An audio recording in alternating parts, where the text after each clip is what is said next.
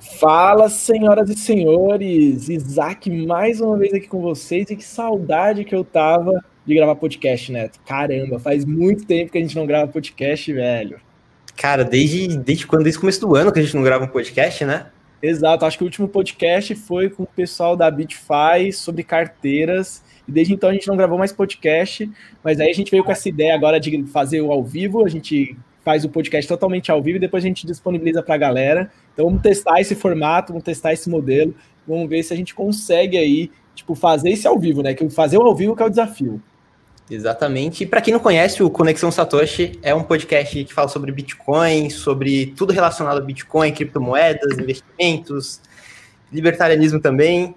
E, Isaac, se quiser começar apresentar os nossos patrocinadores aí de hoje? Com certeza. E a gente fez aquela primeira temporada, né? Nossa primeira temporada de podcast teve 14 episódios, né? E agora a gente começa uma nova etapa do Conexão Satoshi. A gente tem até patrocinador agora, gente. Vocês antes vocês não tinham merchan, mas agora vocês vão ouvir merchan aqui junto com a gente. Então a gente tem a primeira patrocinadora que é a Foxbit, uma corretora de Bitcoin. Então se você está pensando em comprar Bitcoin, cara, com certeza vai na Foxbit, uma das corretoras mais antigas do mercado ali com um time espetacular para te atender. Temos também o Coingoback. Olha, tava com a xícara da Foxbit. Maravilha. É, que ela, ela mandou pra gente essa xícara, né? A minha tá lá embaixo. É, meu filho fez o favor já de quebrar a colherzinha, né? Então, tipo, só tem a xícara agora.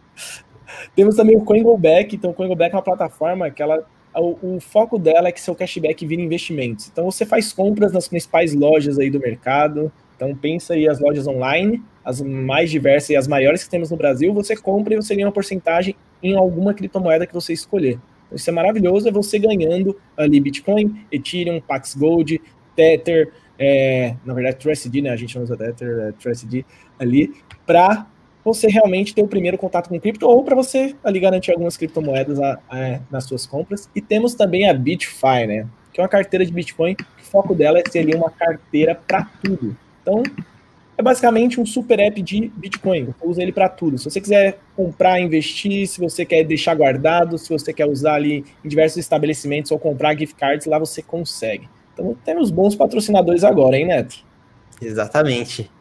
E hoje, além de bons patrocinadores, nós temos também um grande convidado é, dois, né? Dois. Um fica na nossa mesa agora, né? Que ele tá chegando agora, é o primeiro podcast que ele participa e temos o nosso ilustre convidado hoje. Então se apresente aí, Peter e Gustavo. Opa. Meu nome é Gustavo. É... E dia 15 de novembro eu vou ficar em casa para respeitar o distanciamento social. Você não vai sair na rua, Gustavo, dia 15 de novembro? Não, não, não tem necessidade, não. Gente, para quem não conhece o Gustavo, ele é um dos editores do CoinTime, então você já deve ter lido algumas matérias dele, alguns conteúdos dele. É, e agora ele vai estar aqui na nossa mesa, batendo papo aqui junto com a gente. E aí temos o Peter hoje, né? Peter, momento todo seu, fica à vontade, se apresente, apresente seus projetos, que é um dos temas de hoje do nosso bate-papo, né? Bom, pessoal, muito boa tarde para todos vocês. É um prazer estar aqui falando com vocês da Coin Times. É, é um podcast muito legal, realmente é muito bacana estar aqui. Uh, para quem não me conhece, meu nome é Peter Turguniev.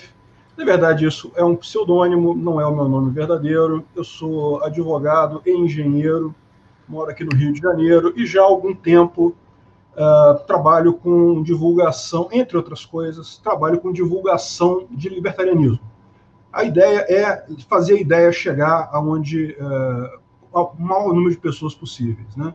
Eu tenho alguns canais que fazem isso, o canal Visão Libertária, o canal Ancapso. Eu tenho também uh, um site que eu faço justamente toda a parte de uh, montagem dos artigos que, que saem nesses, tanto no Visão Libertária, no Ancapso, e outros sites também, né? A gente tem também o Vision Libertária e o Libertarian View, estão começando ainda, mas estão engatinhando e coisa e tal.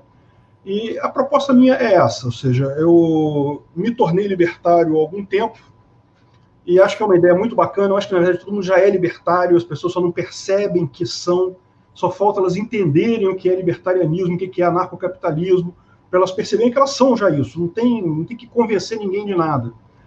Então, essa, essa é a ideia, é nisso aí que eu, que eu batalho.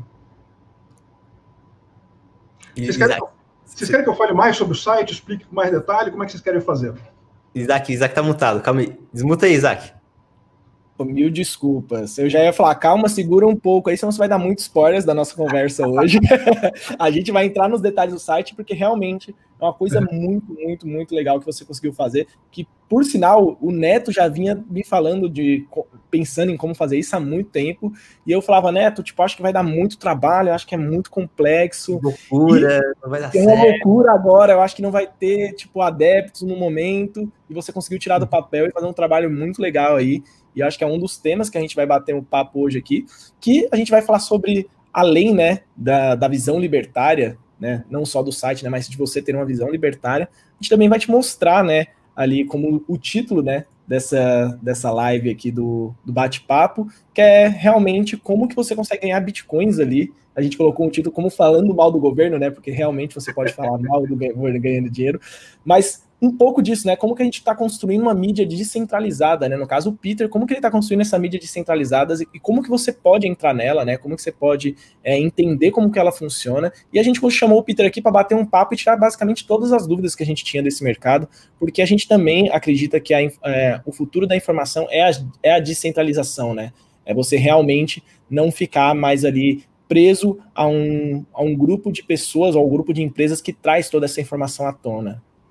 Ó, o Marcelo já tá pedindo, ó, tem como colocar os sites aqui, ó, Marcelo, a gente vai colocar todos os sites aí na descrição do episódio, já já a gente coloca, mas fica aí, vamos bater um papo aí com o Peter sobre tudo isso.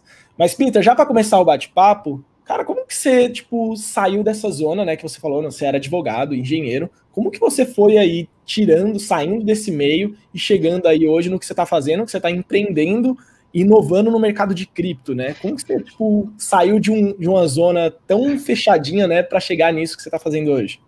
É, pois é. Na verdade, eu, eu o direito, efetivamente, eu abandonei. Eu não, não, faço mais, não trabalho mais com isso. Mas em relação à engenharia, eu ainda faço o, o grosso do, da minha atividade profissional ainda é como consultor, tá? Então eu ainda tenho muitos projetos em andamento e coisa e tal. É, na verdade, é, é, são atividades em paralelo, né? Mas, na verdade, surgiu, foi em 2013, quando teve aquelas grandes manifestações. Na época, eu estava fazendo um projeto numa empresa ali no centro do Rio, e eu tive a oportunidade de sair naquelas manifestações de 2013, coisa e tal. E realmente me chamou a atenção como tinha uma vibe diferente aquela manifestação. Não era como as manifestações que a gente via da CUT, do PT, dos... embora tivesse muita gente de esquerda ali, não era aquela manifestação é, organizada pelos caras ou talvez até fosse no início, mas na prática virou outra coisa. E eu acabei conversando com muita gente sobre isso e conhecendo alguns grupos no Facebook sobre libertarianismo. Eu sempre fui um cara a favor do mercado do, do governo mínimo, tá? Estado mínimo. Sempre achei que a, a máxima do, do Thomas Hobbes, o Estado é um leviatã, é um mal, mas eu até então achava que era um mal necessário, ou seja, não havia como você viver sem Estado tinha que ser um Estado mínimo, mas ele tinha que seguir em frente. E foi em 2013 que eu tomei contato com o libertarianismo, é, com o anarcocapitalismo. A minha reação foi a mesma de todo mundo quando ouve falar de anarcocapitalismo a primeira vez, que é, caraca, que idiotice, como é que nego pensa uma ideia idiota dessa de anarquismo com capitalismo, isso não faz sentido nenhum, não sei o que é lá. Só que daí eu comecei a discutir com o pessoal e comecei a pegar é, bibliografia, pegar livros e dar uma lida e coisa e tal. E, e Aí você começa a entender realmente, pô, cara, esse negócio faz sentido, cara. No final das contas, isso faz muito sentido. Então, uh, aí eu entrei nesse, nesse mundo, né? Mas, assim, não, não profissional. Aliás, até hoje profissionalmente não é ainda o foco meu, mas uh, eu comecei então em 2017. 2017 eu comecei o canal. Não, foi em 2016. Em 2016 eu comecei o canal no YouTube, o canal Ancapso porque eu tinha algumas ideias do meu mestrado que eu fiz na UF sobre uh, o teorema, uh, uh, o paper do, do Ronald Coase, que justamente já se falava dessa história de informação barata gerar descentralização absurda. Isso não é uma ideia nova, entendeu? Então eu fiz um vídeo explicando isso, coisa e tal, botei no canal e teve uma aceitação muito boa só tinha esse vídeo, o canal é, ganhou mais de 2 mil inscritos em coisa de uma semana, então, assim, cresceu muito rápido o canal no início. Aí depois ficou meio estacionado dentro do, do, do grupo ali das pessoas que já me conheciam e tal. Aí eu comecei a fazer um vídeo ou outro, coisa e tal, para crescer o canal, e assim que eu entrei nesse negócio, né? É, mas não foi, não entrei com pretensão de fazer um sistema, com pretensão de, de divulgar a ideia. No primeiro momento foi só assim: vou fazer um vídeo para explicar esse ponto, que é um ponto que eu entendo, que eu sei que existe, e talvez tenha muito libertário que não tenha ouvido falar disso. Então, uh, eu, eu, expliquei nesse vídeo, fiz alguns outros vídeos também. E achei que ficou um negócio legal. Mas, assim, como eu falei, tanto que logo em seguida eu, eu peguei um projeto grande, tive que parar o canal, fiquei parado quase um ano, aí só retornei em 2018, meados de 2018 que eu retornei com o canal. Uh, então foi assim, assim que eu tomei contato com a coisa. E, e teve algum momento, um click, clicking point, assim, que você. Poxa, agora virei é, libertário ANCAP e é isso. E, e co como agora, foi isso? Agora eu tô revoltado com tudo. Tem um ponto bem específico que eu posso dizer para vocês. Eu, eu eu estava discutindo com o pessoal sobre a questão de é, liberdade de expressão, que é um tema muito caro para todos os ANCAPs, e era um tema que uh, ainda era, digamos, o meu último, a minha última resistência a, a encarnar o, o anarcocapitalismo direto. Ainda era uma coisa que eu achava, poxa, difamação, calúnia, injúria, esse tipo de coisa não pode ser liberdade. Isso é uma coisa que agride as pessoas, uh, dificulta você fazer negócio. Todo mundo que faz negócio, eu, eu, trabalho como consultor, então assim, você tem uma imagem no mercado, e se alguém sai espalhando uma mentira sobre você, fatalmente isso vai te prejudicar no, no seu trabalho, não tem o que, o que dizer, né? vai, vai resultar em menos dinheiro. Então, é, todo mundo que está no mercado sabe disso. Né? Então, uh, essa era a minha última, uh, digamos, ressalva a entrar nisso daí. E aí me passaram um artigo do, do Walter Block sobre isso, eu agora não lembro o nome do artigo especificamente, mas era um artigo que ele destruía esses argumentos, dizendo que a questão toda é que a, imagem que outras pessoas fazem de você não é sua propriedade, você não tem esse poder sobre elas, uh, não tem como evitar que pessoas façam uma ideia diferente de você, e isso não é um problema numa sociedade de informação, isso é um problema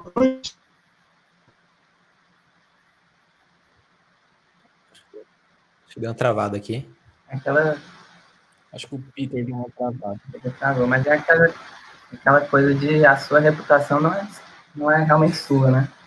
É só que as outras pessoas acham Exato. que você. E você não tem. É, continuando um pouco nessa linha, esperando o Peter voltar, é, é muito nessa questão, né? Então, tipo, você não tem controle com o que as pessoas falam ou pensam de você, né? Tipo, você não tem zero controle. Então, se você ficar realmente pensando nisso, você não faz nada da vida, né? Você vai sempre estar preocupado com, com o externo. Sim, sim. E o Peter, ele, ele falou do Walter Block, né? Provavelmente ele deve ter visto algum artigo ou algum algo derivado do livro do livro mais famoso dele, que é o Defendendo o, Indefensável. Inclusive, recomendo bastante, principalmente a primeira versão do livro, muito boa. É... E, e, ele destrincha praticamente todos os mitos sobre uma sociedade de mercado livre é, para tudo, né? Então. São coisas absurdas que as pessoas acham que. acham que é realmente um absurdo defender, né? Que o libertário defende. E Exato. ele vai explicando cada, cada coisa bem legal. Pergunta, curiosidade. Pode. Hoje vocês tomam essa posição de libertário? A gente? É. Gustavo e Neto. Cara, eu tomo. Eu tomo essa posição de libertário. Posso até falar do meu meu breaking point também. A gente espera o Peter voltar ou continuar a conversa? Não, vamos continuar conversando aí. Eu acho que ele já já volta, deve ter caído possivelmente. Tá chovendo pra caramba aqui em São Paulo, não sei como que tá no Rio, mas pode a internet dele ter caído. Qualquer a gente vai batendo mais um papo. Quando ele voltar, ele, a gente retorna ali com ele. Vamos bater mais papo aí. mas conta aí, é Gustavo, bem... como que foi esse breaking point seu aí? É bem interessante que ele começou naquele, naquela ideia de que ah, o Estado é um, mal necessário, porque a gente precisa de, um, de uma entidade central que resolva os conflitos e tal. E a gente, assim, depois da gente perceber que, que às vezes não precisa, que, por exemplo, o Bitcoin é um exemplo disso, né? A gente sempre precisou de um intermediário para resolver a questão das transações digitais, porque senão, se não tivesse um órgão central, não existia escassez no mundo digital. Mas com a descentralização, as pessoas descobrem é, alternativas viáveis para a resolução de conflitos, né? Porque o conflito na transação digital é qual a transação verdadeira, qual que não é, qual que é spam. E isso a gente acaba vendo, vendo cada vez resoluções mais criativas ao longo do tempo. E eu acho que cada vez mais invenções que descentralizem a informação e, e outras coisas. Eu acho que hoje em dia eu tenho uma visão bem parecida com a visão libertária do, do Peter. Cara, e é bem interessante esse, esse, esse ponto que você tocou da parte de descentralização, né? E que o Peter também tocou, que ele acabou de falar, que isso não é uma ideia nova. E realmente não, não é uma coisa nova é, do ponto de vista tanto teórico quanto prático, né?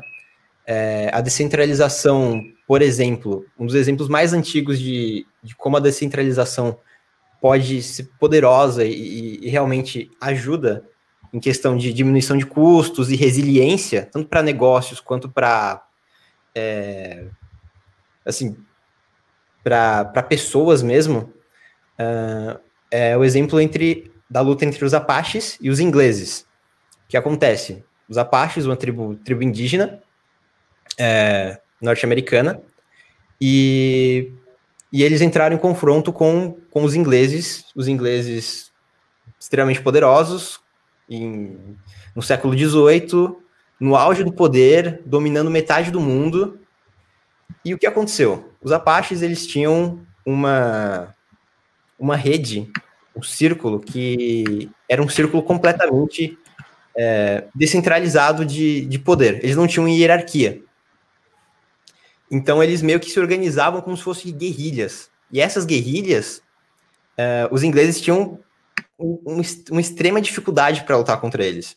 Então, os ingleses, com um exército gigante, é, milhões, metade do mundo na mão, não conseguiam derrotar uma tribo indígena que usava materiais é, completamente atrasados para lutar contra eles. Por que, que isso acontecia? Isso a gente não entende.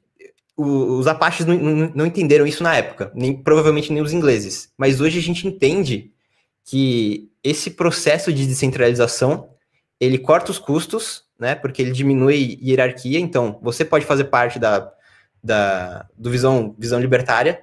Você pode, pode, pode fazer parte do Bitcoin a qualquer momento. Você pode entrar na rede, começar a minerar ou virar um node.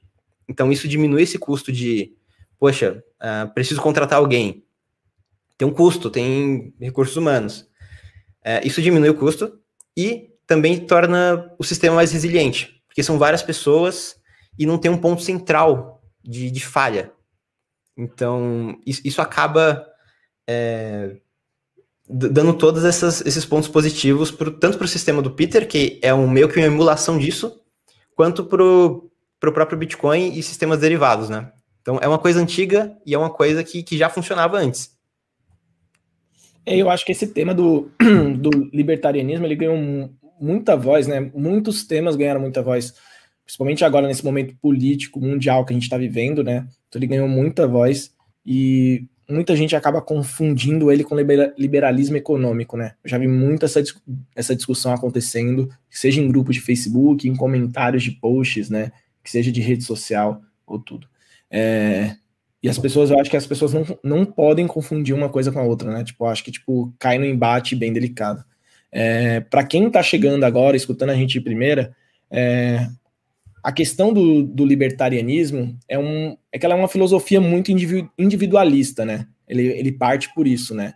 Que tem ali como um, um dos pilares principais que, tipo, é você tomando suas próprias decisões, né? E o que me encantou quando eu estava tipo, tendo as primeiras leituras sobre isso é o que ele chama de princípio de não agressão, né? Tipo, você é livre até você chegar na liberdade do outro, né? Então, tipo, você tem ali um, um, princípio básico que hoje ele não é regido de nenhuma forma, né?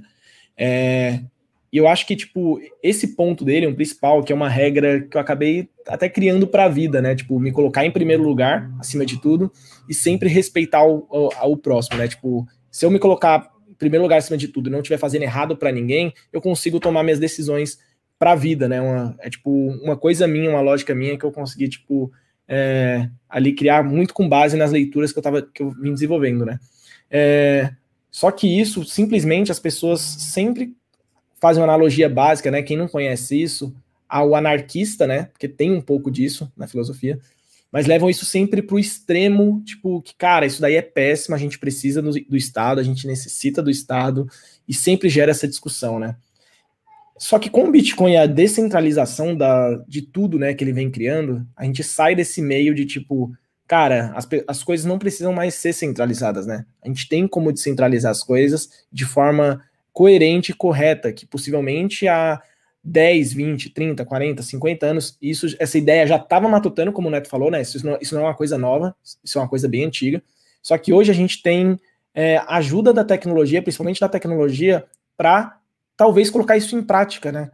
E hoje a gente vive num momento que, por muitas vezes, se vê necessário um movimento desse, porque a gente vive um, um, um movimento político que é delicado, que você vê que não é não só, não só tá acontecendo no Brasil, né? Tá acontecendo ao redor do mundo inteiro, parece que foi combinado, né? Quase. Exatamente. E, esse corte de custos e, e diminuição de, de, de gastos e, e de, de burocracia, ele acontece em todos os cantos. Uh, você vê o Uber, você vê o iFood, você vê todos os sistemas. Agora você, você tem isso que o Peter está fazendo para os jornais. Né? O que a gente viu nos últimos 10 anos é o que? São jornalistas sendo demitidos. É, acho que a Abril quebrou, né? Teve, foi vendida. E. Opa, o Peter voltou. Pessoal, mil desculpas aí, caiu a internet aqui em casa. Nada, que isso, sem problemas. a gente continuou batendo papo aqui. A gente continuou batendo papo aqui te esperando. Eu falei, o Peter uma hora volta. Uma hora ele volta e a gente retoma o papo. É, tá chovendo muito aqui no Rio e a minha internet é por rádio. Aí quando chove muito assim, cara, é uma tristeza. Nossa, imagino. Não, a gente acabou, a gente engatou um pouco no que você estava falando, já deu uma volta ali sobre o libertarianismo, a gente trouxe ali a questão do, da vida das pessoas e como, por exemplo, o blockchain pode é, mudar isso. E o Neto estava agora exatamente exemplificando o seu projeto né, no meio disso tudo. Então, é. o Neto pode continuar aí. Exatamente. Eu estava falando justamente que, por exemplo, a Abril é, faliu, era empresa gigantesca de mídia, e e entra muito na questão de, de, custo transacional, né? Que inclusive foi o primeiro vídeo que eu vi do, do Peter, e eu estava estudando isso na faculdade, na época, custo de transação, eu achei, caracas, que, que vídeo animal. Preciso me inscrever nesse canal porque realmente faz muito sentido. E nessa época eu já conhecia o Bitcoin, já conhecia blockchain, criptomoedas e tal.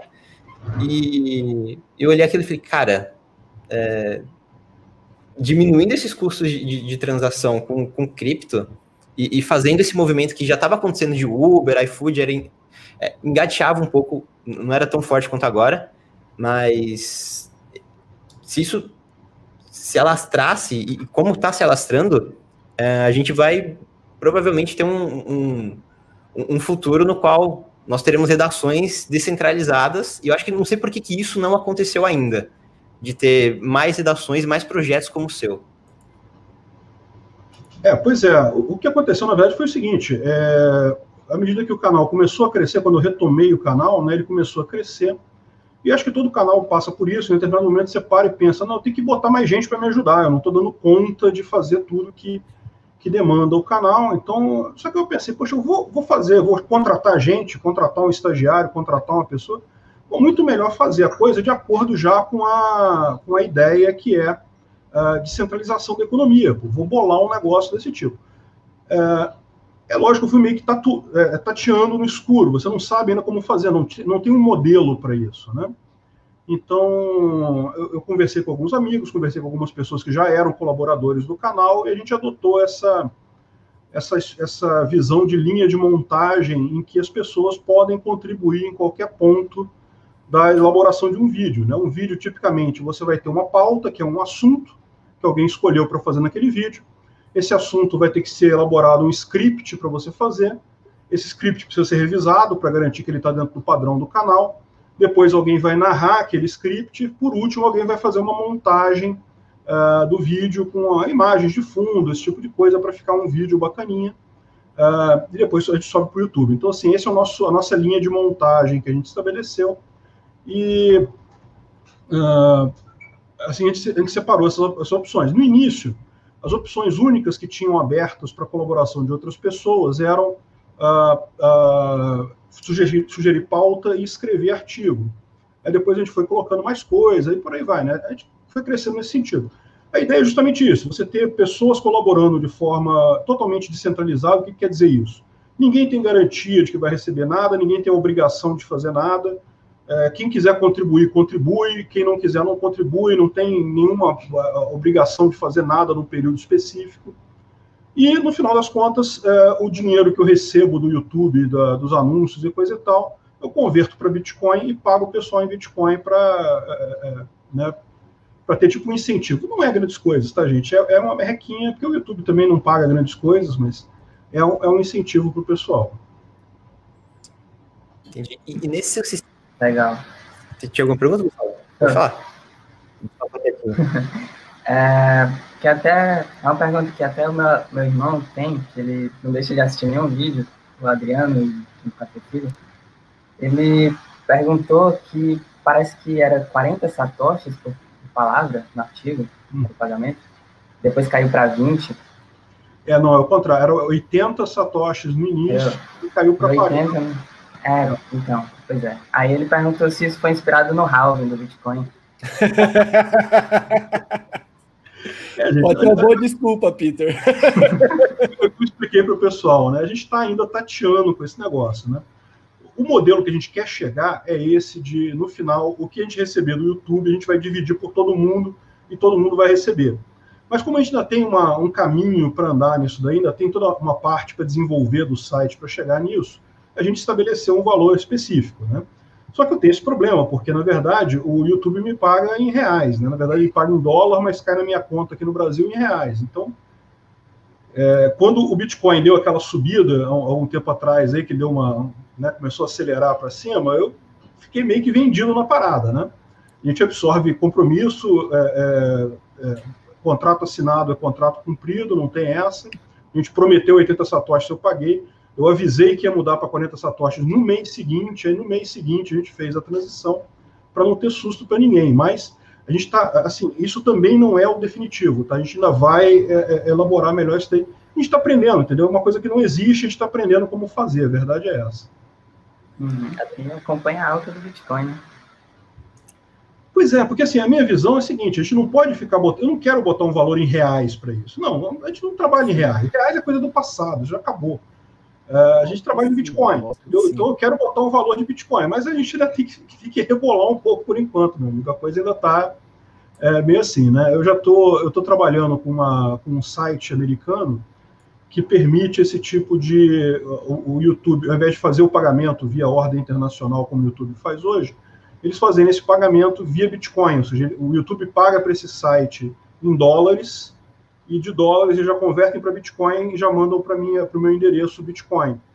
Isso já pouparia um bocado de dinheiro, porque, cara, não é brincadeira não. A taxa que esses bancos brasileiros cobram é uma coisa assim é, absurda, tá? E, e, na hora de converter de dólar para real, eles pegam aquela, sabe, aquela pior cotação possível, joga mais 20% para baixo e, e, converte naquilo. Então, assim, é brincadeira.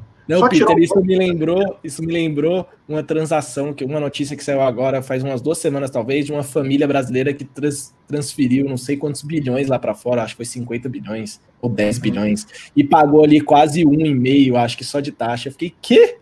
tipo, para fazer uma transferência internacional, cara, era só usar Bitcoin. Teve um, um, caso recente de uma pessoa que transferiu aí também bilhões de Bitcoin e pagou uma taxa de 20 reais, né, no caso. É, não é à toa que o sistema bancário está apavorado com isso, né? Porque eles estão percebendo que vão, vão perder muito mercado. O, o, o, banco hoje você fala assim: ah, não, mas você pode trocar de banco. Eu posso trocar de banco. Outro banco cobra basicamente a mesma coisa, tão caro quanto, eu não conheço, enfim. Você fica vendido nesse cartel de bancos brasileiros, não tem alternativa. O Bitcoin não, meu amigo. O cara paga lá nos Estados Unidos, transfere para Bitcoin, bate na minha conta direto, eu já posso pagar as pessoas com Bitcoin direto também. É muito melhor para mim. É que esse site que faz esse negócio lá, lá no exterior, é o Bitwage, não sei se vocês conhecem, mas ele, é, ele é bem complicado de usar, viu? Eu, eu, eu sincero com vocês, estou apanhando para conseguir configurar isso lá. Então, mas vai sair, vai sair um momento, vai, vai sair isso daí.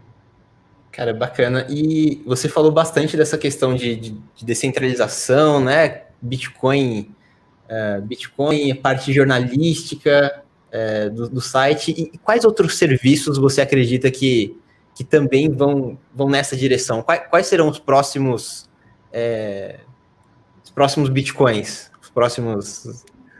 Olha, é o que eu falo Pois é, o que eu falo, a, a, minha visão é que a economia inteira vai nesse caminho. Ou seja, é lógico que você tem processos produtivos, fábricas, que não tem como fugir de ter um lugar físico e alguma, e alguma uh, uh, digamos, uh, alguma ligação com um local físico, né, alguma estrutura hierárquica forte, mas, na prática, pra, quase todos os serviços podem ir nesse sentido contabilidade, advocacia, quase tudo pode ir por aí. Eu não tenho dúvida que a maior parte da economia vai nesse sentido, né? E jornalismo é um caso clássico, é o que eu falava para o pessoal. Se você reparar, hoje em dia, a notícia em si, ela não tem valor.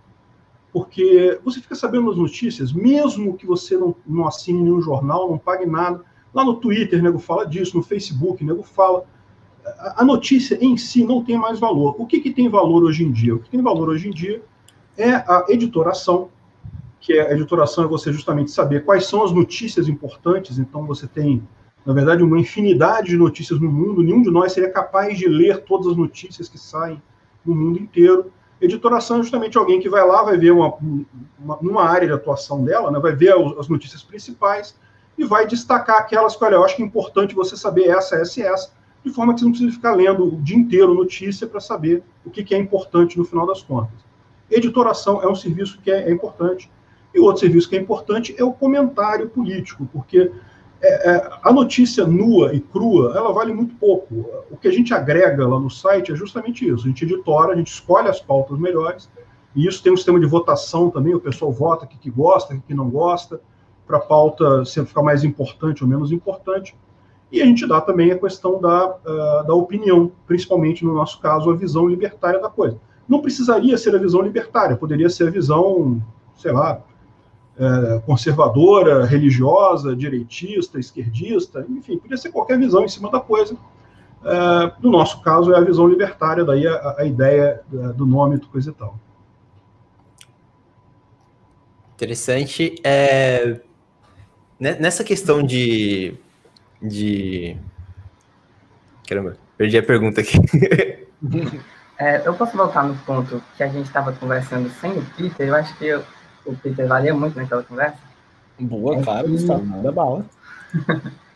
é que a gente estava conversando sobre o que é libertarianismo. Isaac até falou de para não confundir com liberalismo, né, que é o modelo econômico e tal. Libertarianismo, eu acho que tem muito mais a ver com, com a filosofia, né, com a ética. É, você pode dar sua visão libertária do tema aí? Sim, sim, exatamente. Você colocou muito bem. O libertarianismo ele não é uma, uma ideologia no sentido que ele prega alguma forma de resolver os problemas do mundo. Não, ele é uma filosofia ética. É, o que ele coloca é você iniciar agressão contra pessoas pacíficas é ilegítimo, é antiético. Não pode ser feito. Uh, o, que gente, o, que ele coloca é, a partir disso, como você vai é, organizar a sociedade, como você vai fazer as coisas acontecerem, está é, tá fora do escopo. O libertarianismo não entra nisso daí. O que a gente diz é, você não pode agredir pessoas pacíficas. Isso significa, entre outras coisas, você não pode cobrar imposto, porque imposto, em última análise, a pessoa não fez nada de errado, ela não agrediu ninguém, o governo vai lá e tira o imposto dela. Ele está agredindo pessoas pacíficas. Então, é, isso é uma coisa ilegítima. Uh, se estivesse cobrando uma multa por ter trabalhado, uma coisa assim, né? É, exatamente, uma penalização por você ter trabalhado, né? E, qualquer tipo de imposto, em última análise, é uma coisa ilegítima.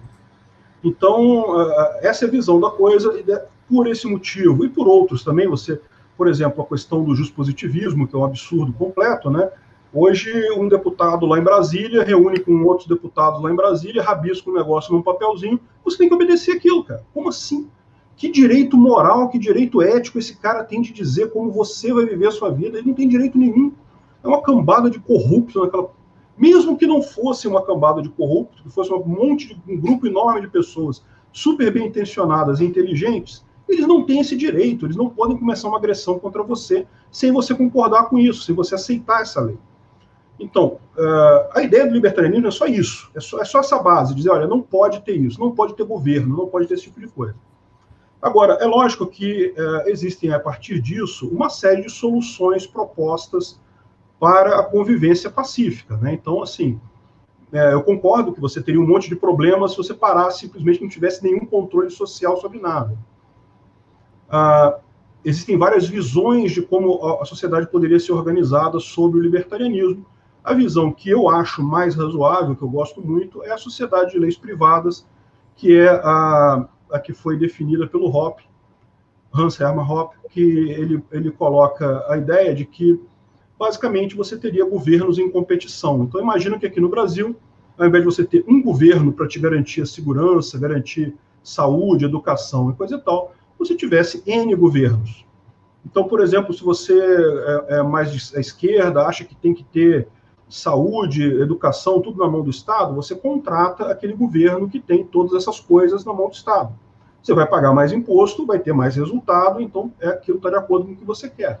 Se você prefere um governo que só te garanta segurança, você contrata também. Cada, é, a sociedade de leis privadas é isso. Cada governo, cada lei é uma lei privada, no sentido de que você contratou aquela lei, você assinou um contrato com aquela empresa aceitando aquela lei, aquela legislação, aquele ordenamento jurídico dela. Então, essa é uma visão de como a coisa poderia ser organizada, eh, não é a única, tem várias outras visões em cima disso daí, eh, mas essa é, um, é uma. Eh, acho que isso daí cobre assim, o básico da coisa.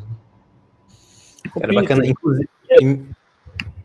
Posso falar, né? Vou continuando um pouco é, que a gente acabou, tipo, quando a gente foi falando disso, a gente foi migrando já, tipo, pegando um pouco do Bitcoin, blockchain, e a liberdade que ele está trazendo para as pessoas, né? Que hoje as pessoas.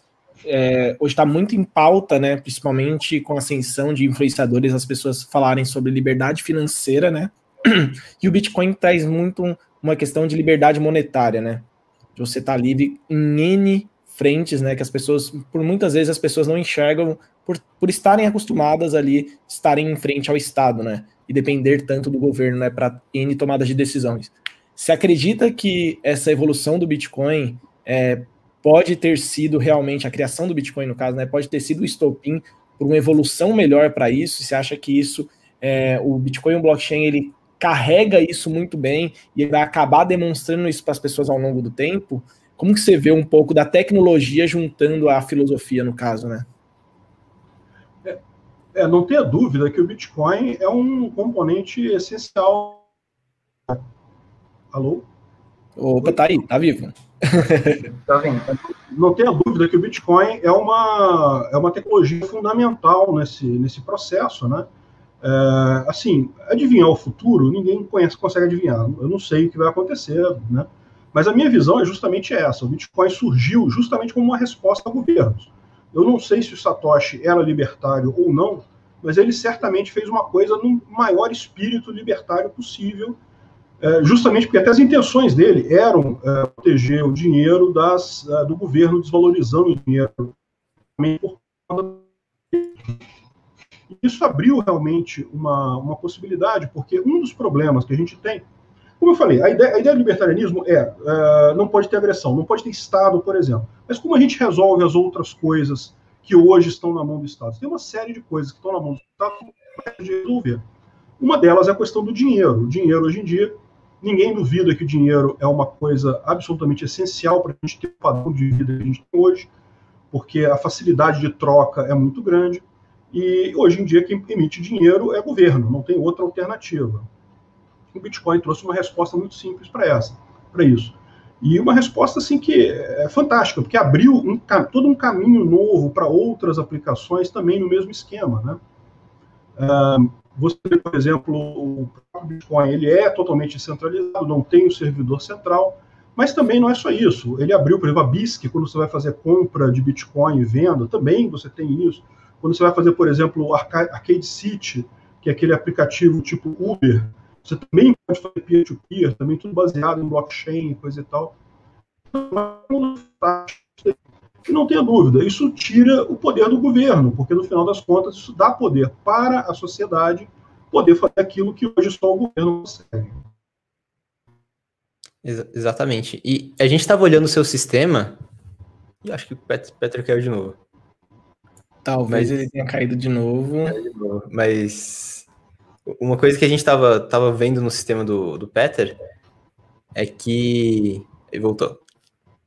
E... Tá voltando mais ou menos. Tá voltando mais ou menos. Tá... A chuva, a, chuva, a gente escolheu um péssimo dia para voltar a gravar, gente. A chuva tá deixando a gente doido. Peter voltou?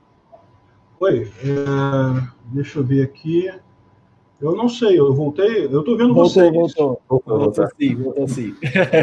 Eu acho que a internet está muito. É a chuva, tá, tá muito ruim a internet aqui. Nada, sem problemas. Mas uma coisa que o Peter, fal... que o Peter falou, que a gente até estava conversando no, no, antes de começar a live, é que o seu sistema, ele, ele tem uma pontuação, né?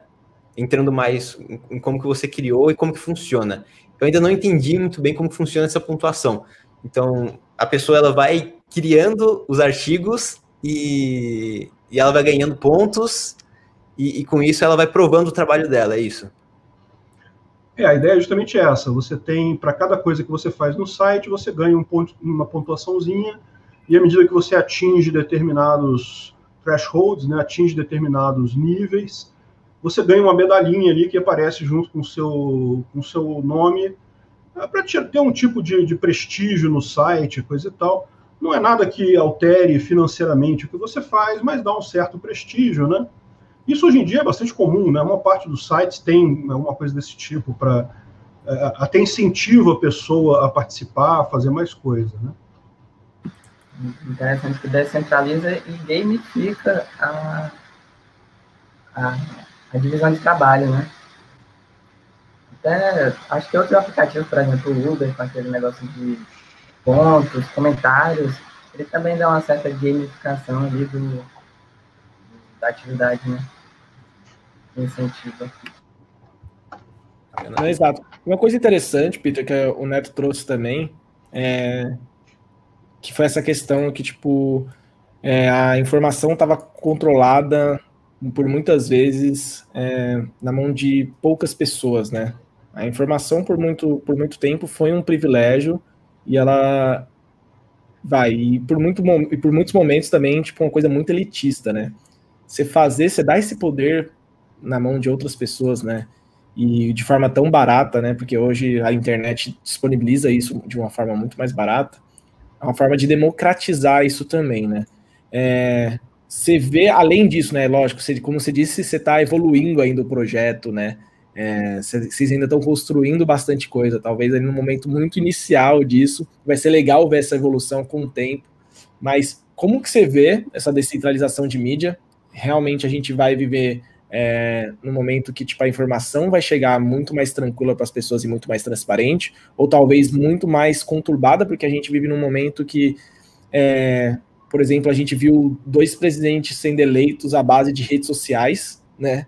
Por exemplo, o Trump e o Bolsonaro, né? É, então tem todo esse movimento de redes sociais, com muitas vezes com fake news, né, com muita informação distorcida. Como que você vê, tipo, essa liberdade, lógico, que como você falou, né, hoje no, na sua equipe tem gente que faz toda essa curadoria para isso sair de lá, né, no caso.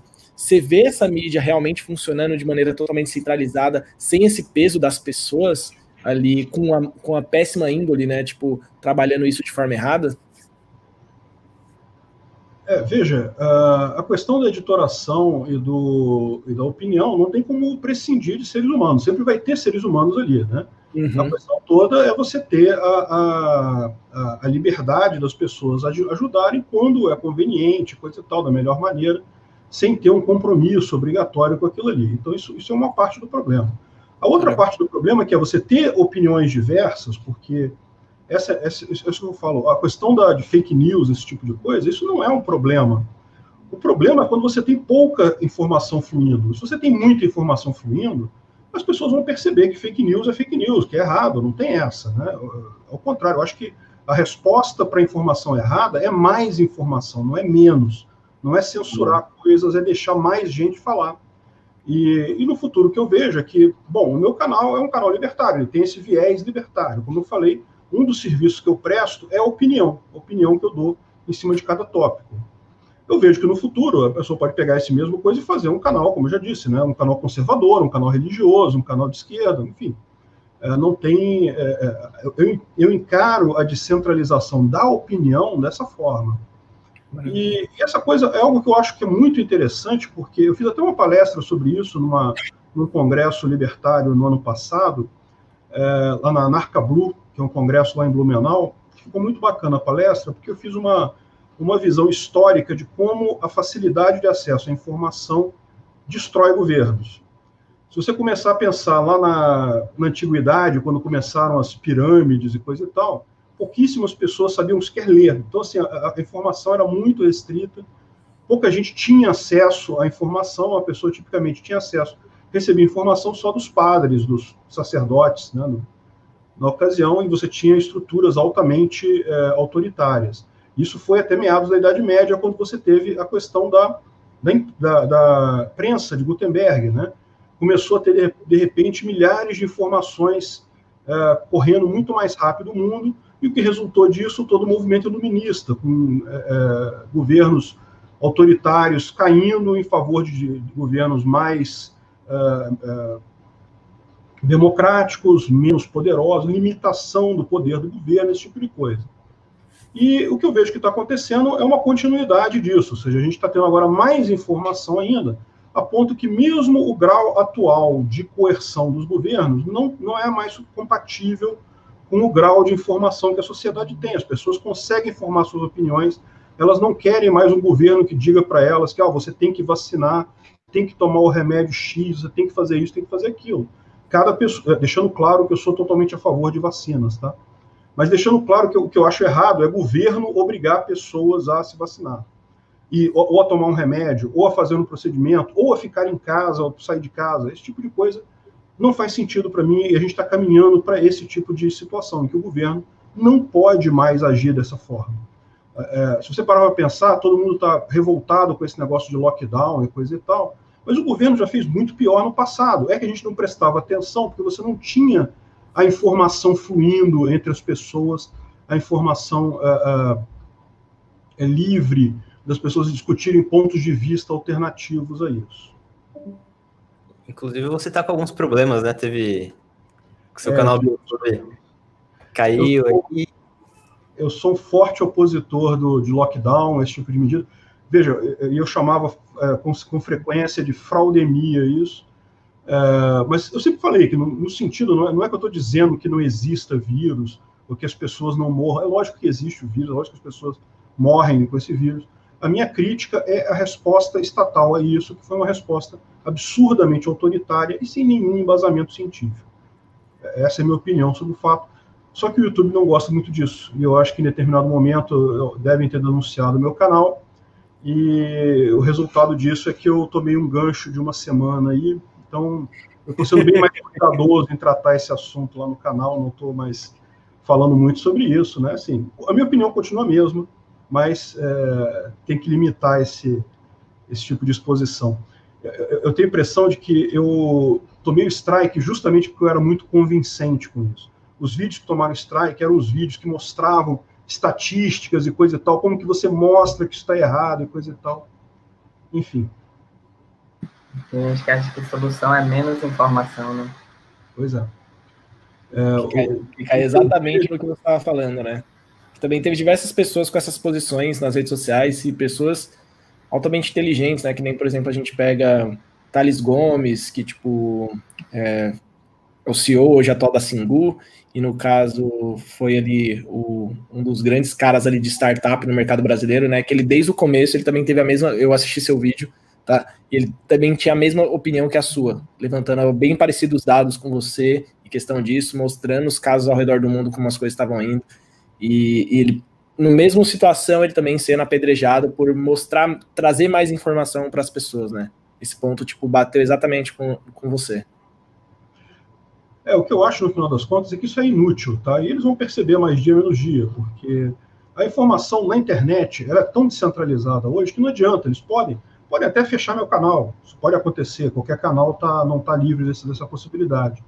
Mas a verdade é que é tanta gente falando disso, você procurar mesmo, o pessoal conversando em grupo de WhatsApp, em Discord, esse tipo de coisa, que esse esforço deles de, de censurar canais no YouTube é inútil, é totalmente inútil.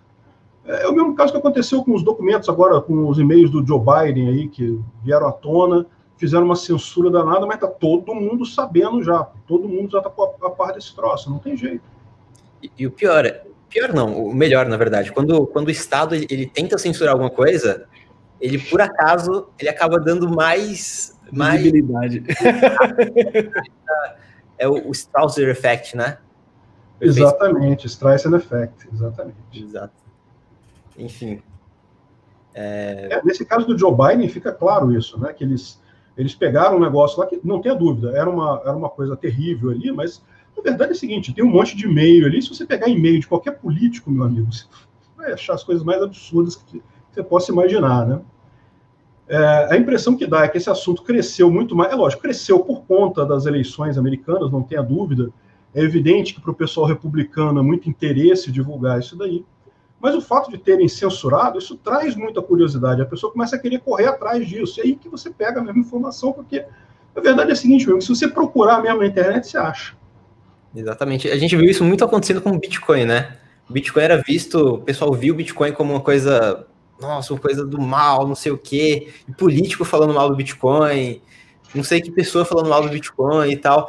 E, o, o, que essa, essa galera não entende é que quanto mais você fala mal de alguma coisa, quanto mais você denigre e mente sobre isso, mais as pessoas vão ficar interessadas em saber o que, que realmente é. E quando a pessoa chega ali, quando ela realmente olha os dados, ela bate, ah, Bitcoin não é o que o pessoal está falando, ah, pandemia, olha, esses dados aqui estão tão, tão esquisitos, uhum. entendeu? Quando a pessoa vê, vê isso, aí ela começa a mudar de opinião.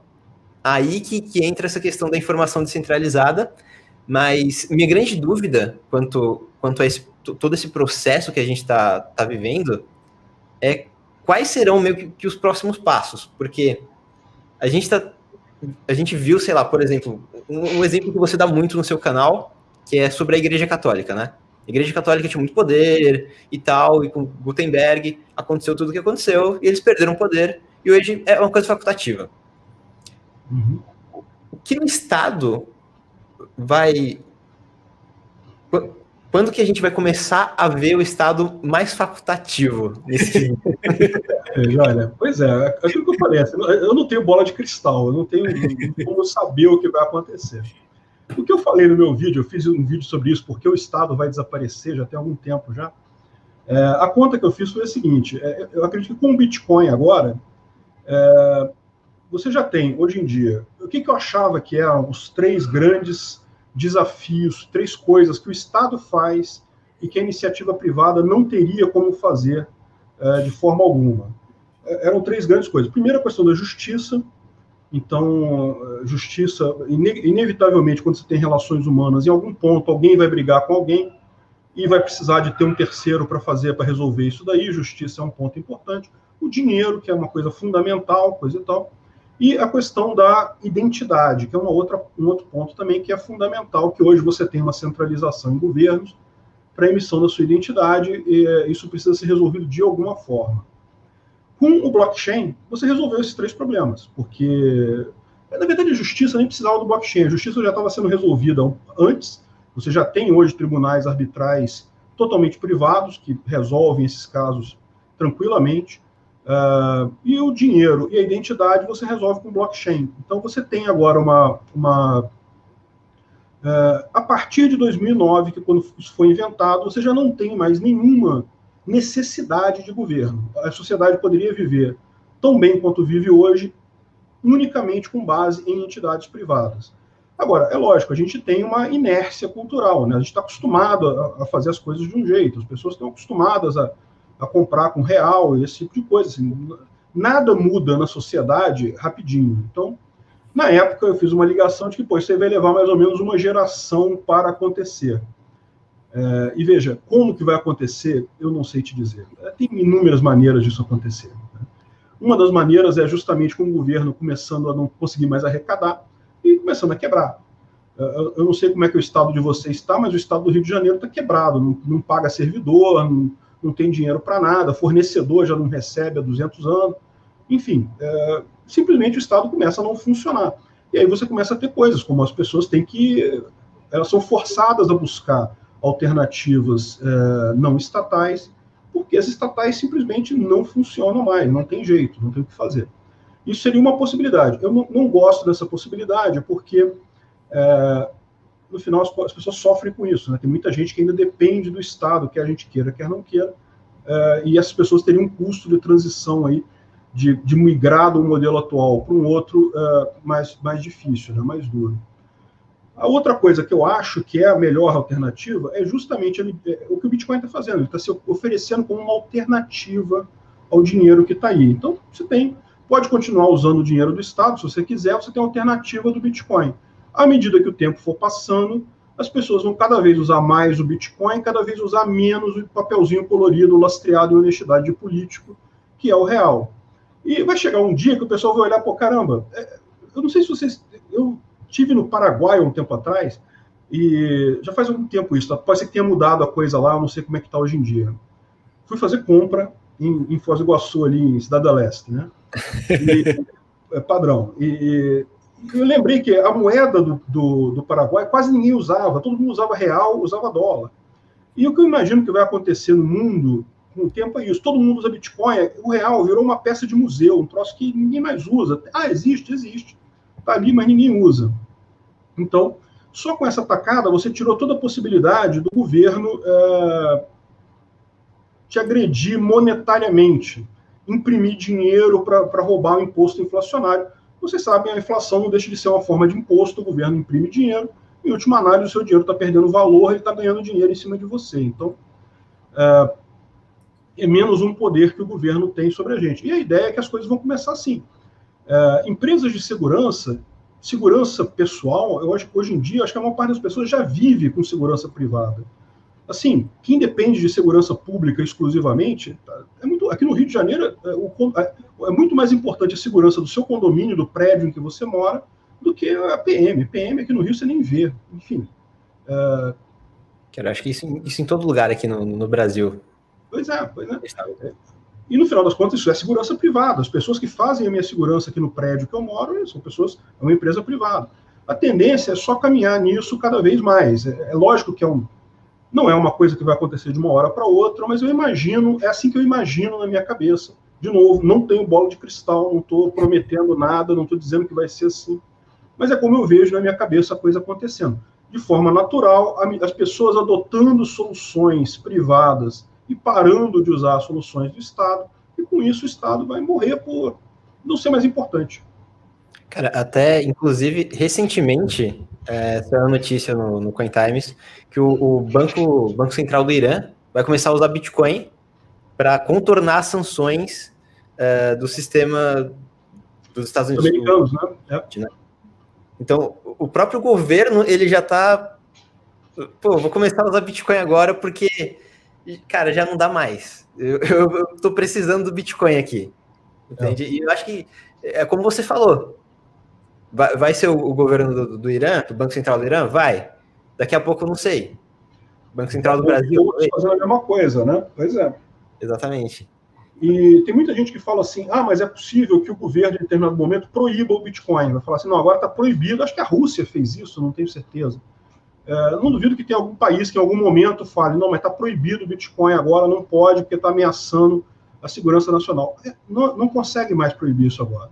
É a mesma coisa da internet. Eu acho que hoje, que o governo já percebeu que a internet causa é, essa discórdia toda, esse problema todo na opinião pública, se o governo pudesse hoje em dia, ele proibiria a internet, é que ele não pode mais. E o Bitcoin está tá indo no mesmo caminho. Já tem tanta coisa ligada no Bitcoin que se o governo inventar uma história dessa, ele vai ver que é inviável. Né? E, e, e aí você começa a ter a competição do Bitcoin com o governo. É, é nesse caminho que a gente vai, eu não tenho dúvida. É, o que, e o que aconteceu com os nossos vizinhos, né? Que a gente tem belos exemplos bem próximos disso acontecendo, né? Tipo, do enfraquecimento do governo, que é exatamente isso que você falou, né? Nada que o tempo não possa provar, do mesmo jeito que aconteceu com o Neto ali trazendo, né, a questão da divisão do Estado com a religião, né? Tipo, só o tempo provou aquilo e, e a população e a sociedade, no caso, viu o quão ruim aquilo, é, aquilo, é, aquilo era, né? Para o dia a dia dela. Eu acho que é o mesmo processo que a gente está passando por agora, já está começando alguns estados cair, né? Um por questões econômicas, outras por estruturais mesmo. E a gente vai acompanhar isso, né? Que nem você falou, não tenho bola de cristal também. Não sei se é na minha geração que a gente vai vendo isso. Não sei se é na geração do meu filho, que hoje tem, vai fazer três anos, então não sei se ele vai conseguir ver isso. Mas a gente sabe que a gente está passando isso para frente, né? No caso, eu dei, eu dei, até exemplo num vídeo que eu falei sobre o fundamentalismo do Bitcoin, que dá aqui no nosso canal do Coin Times é exatamente isso. Se eu hoje estou muito adepto ao Bitcoin, meu filho, no caso, que está crescendo, né? E hoje ele já tem uma poupança em Bitcoin, ele vai crescer muito mais adepto. E aquilo, as pessoas tendem a guardar moedas, moedas fortes, né? E gastarem as fracas. Então hoje as pessoas estão gastando real, né? E estão guardando, acumulando Bitcoin. Em algum momento, real vai perder cada vez mais a força, porque tipo, o pedaço de papel que a gente tem hoje, né, é simplesmente ali porque a gente ainda confia no governo. E essa confiança cai a cada dia. Né? No momento que essa confiança chegar ali a zero, é, é o que a gente está discutindo agora. É, e muita gente tem a impressão de que o governo ele mantém o controle da sociedade na força. Ah, mas se você desobedecer a ordem, ele vai mandar um guarda lá e vai te prender, vai te botar na cadeia. É verdade que não é assim, a história mostra isso. É, é, até quando se estuda direito, o pessoal fala isso Direito penal é um negócio muito cuidadoso, tem que ser muito cuidadoso, porque se é, uma regra, se 3,5% da população ignorar a regra, a regra não funciona, não adianta. Ninguém segue, acabou, é letra morta. É, basta muito pouco da população não concordar com algo para a coisa ser totalmente inócua. É, então, assim, o que, o que faz, por que, que as pessoas obedecem o governo? Por que, que as pessoas usam real hoje em dia, por exemplo? Porque o governo mandou lá que é obrigatório usar real? Não, é porque é conveniente para elas é uma solução que, para as gerações passadas, em 1960, 1950, era a melhor solução que tinha. Se transacionar com ouro, ouro é uma coisa que tem um excelente valor, é um negócio muito legal. Mas você carregar ouro para cima e para baixo é complicadíssimo, é um negócio pesado. E você tem um problema do ouro ser falsificado. Você, né? Não é assim, você, ah, vou, vou carregar o ouro, vou entregar o ouro para o cara ali. E se o ouro for falso? Não sei se vocês viram, teve um escândalo recente da China, com não sei quantos mil é, barras de ouro que descobriram que eram, eram falsas lá no Banco da China, lá num banco grande lá. Enfim, é, esse tipo de coisa é complicado. Ah, ah, se você pegar em termos de século passado, dinheiro espécie, o dinheiro fiat, o papelzinho colorido, era a melhor solução. Então, assim, as pessoas não usavam porque eram obrigadas a usar isso, elas usavam porque era conveniente. Da mesma forma, o governo ele é aceito pela população não porque o governo se impõe pela força, ele é aceito, porque, bem ou mal, ele, ele era conveniente numa época de informação pouco uh, disponível. Né? É o caso clássico que o pessoal explica que é a origem do, do governo, que é facilitar o comércio. Por que, que o governo, por que, que pagar imposto dá lucro? Ou dava lucro no passado? Porque você tem um problema sério na época que o, que o ser humano vivia em pequenos grupos, de como é que você faz negócio com pessoas de outro grupo. Você não conhece essas pessoas, você não sabe se elas têm boa índole, se elas vão te entregar um produto e vão não vão roubar seu dinheiro, não vão fazer uma coisa má com isso, não vão te uh, cumprir o prometido, né? Então a ideia toda, o incentivo econômico para o governo é justamente a questão dele sancionar operações entre estranhos. Você sai aqui na rua, você vai numa loja, você pode comprar, porque você sabe que aquela loja ali, em tese, tem um alvará dado pelo governo, teve um, um fiscal do governo que foi lá, viu se aquela loja é realmente uma loja é, de boa índole. Se o cara não, não cumprir alguma coisa, te entregar produto estragado, você vai entrar na justiça do governo. Então você tem uma confiança muito maior, você pode fazer negócio mais fácil. Então, no final das contas, haver um governo é, é economicamente interessante. Valia a pena, as pessoas conseguiam fazer mais negócios, e fazer negócio é o que gera valor para a sociedade, é o que gera, é o que enriquece as pessoas. Então, é, durante muito tempo, ter o governo vale a pena. A questão toda é que isso não é mais verdade. Hoje em dia, esse negócio de você ter o vará de loja virou um anacronismo sem sentido, porque é muito melhor você na internet ver as opiniões das outras pessoas sobre aquela loja. Você tem muito mais informação de muito melhor qualidade, incorruptível, porque uh, não é um fiscal que recebeu propina para dar o, o, alvará ali. Enfim, a, a função que o governo um dia prestou na sociedade não presta mais. E nesse momento, o governo pode botar a polícia atrás de todo mundo, não vai conseguir segurar todo mundo, porque a população, no momento que a população não ver mais utilidade naquilo, acabou, não tem jeito. Cara, e é realmente isso mesmo. É, a utilidade do, do, Bitcoin, eu conheci o Bitcoin justamente por conta da utilidade dele. Porque eu era menor de idade, não tinha é, conta bancária, mas precisava jogar. E eu queria comprar skin do game. E, e aí eu entrei numa corretora de Bitcoin, depositei lá no, no caixa e comprei Bitcoin, mandei lá para comprar a skin do game e, jogar e ser, ser, feliz. Eu vejo muita gente que muito muitos jovens que, que fazem isso, realmente utilizam Bitcoin para alguma coisa útil. E daquele momento em diante, eu falei, cara, que, que sistema interessante. Vou, vou usar ele sempre que, que eu for comprar game aqui, porque, porque foi assim que, que eu não tinha conta em banco, né? Porque, enfim, burocracia e tal. Muitos brasileiros não têm conta em banco, mas qualquer pessoa pode ter é, Bitcoin. É, você não precisa nem fazer conta na corretora, né? Você pode comprar com P2P, tipo o Gustavo, P2P. E, uhum. cara. Só precisa ter um celular, um computador, assim. Exatamente. Ninguém vai te impedir de ter uma carteira, você não precisa dar CPF. Exatamente, é a questão dos 100 requisitos, né? É 100 requisitos para entrar, é, sua decisão de você usar ou não, né? Então entra o ponto de liberdade aí. Exatamente. E é exatamente isso, é o, é o que ele te proporciona, né?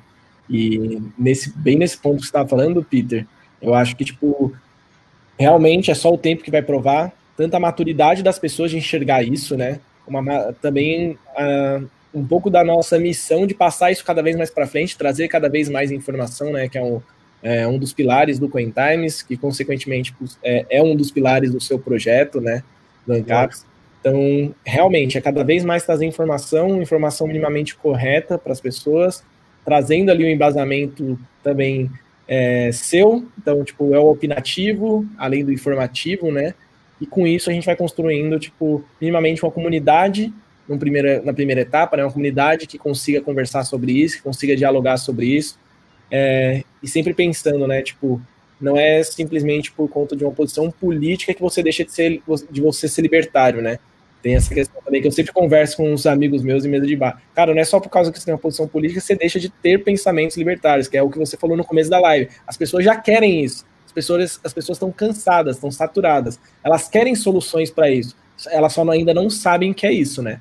Então elas querem solução voltada para a informação, ela quer uma solução voltada, por exemplo, para um Uber descentralizado, ela quer o dinheiro dela de forma diferente, né?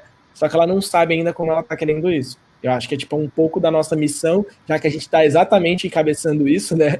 É, eu acho que o Bitcoin ainda, o Bitcoin e as outras criptomoedas, a tecnologia agora, ela só está dando os primeiros passos. É a mesma, faço sempre o comparativo com a internet há muitos anos atrás, né? Então, tipo, a gente vivendo um pouco da internet uns, muitos anos atrás, que talvez com muito mais importância agora, que a internet ela massificou tudo isso. Agora a gente vai dar liberdade para essa massificação, né? Acho que é muito o que eu vejo.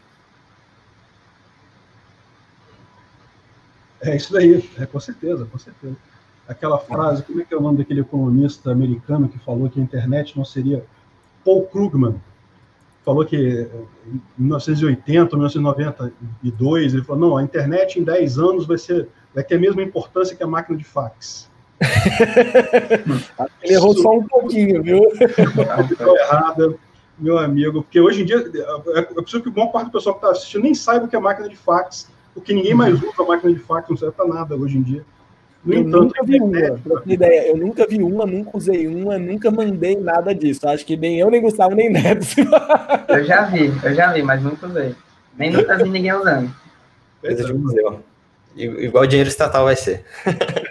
Daqui a um tempo vai ser isso, meu amigo. Pode ter certeza, pode ter certeza.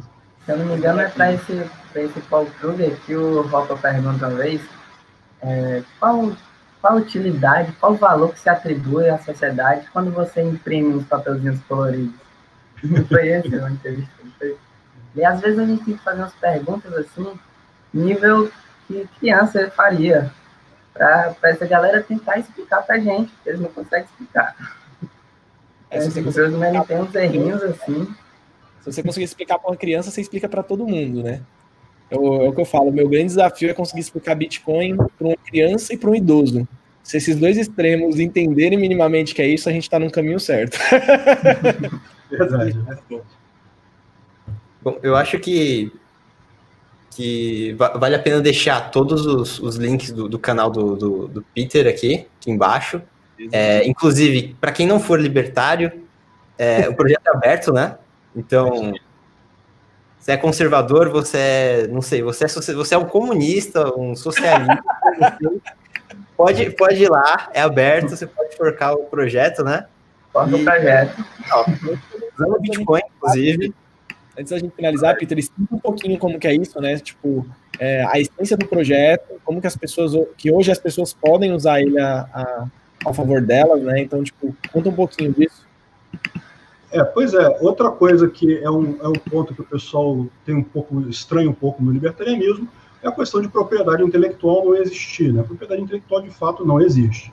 Então, a gente tomou a decisão nesse projeto, no, no site Visão Libertária, o código dele está todo no GitHub, é só ir no github.com.br ancapsu, tem lá todo o código, se você quiser fazer um fork, fazer o seu Visão Libertária, ou visão qualquer outra coisa, visão estatista, sei lá, fica à vontade, é só pegar lá e usar, não tem problema nenhum.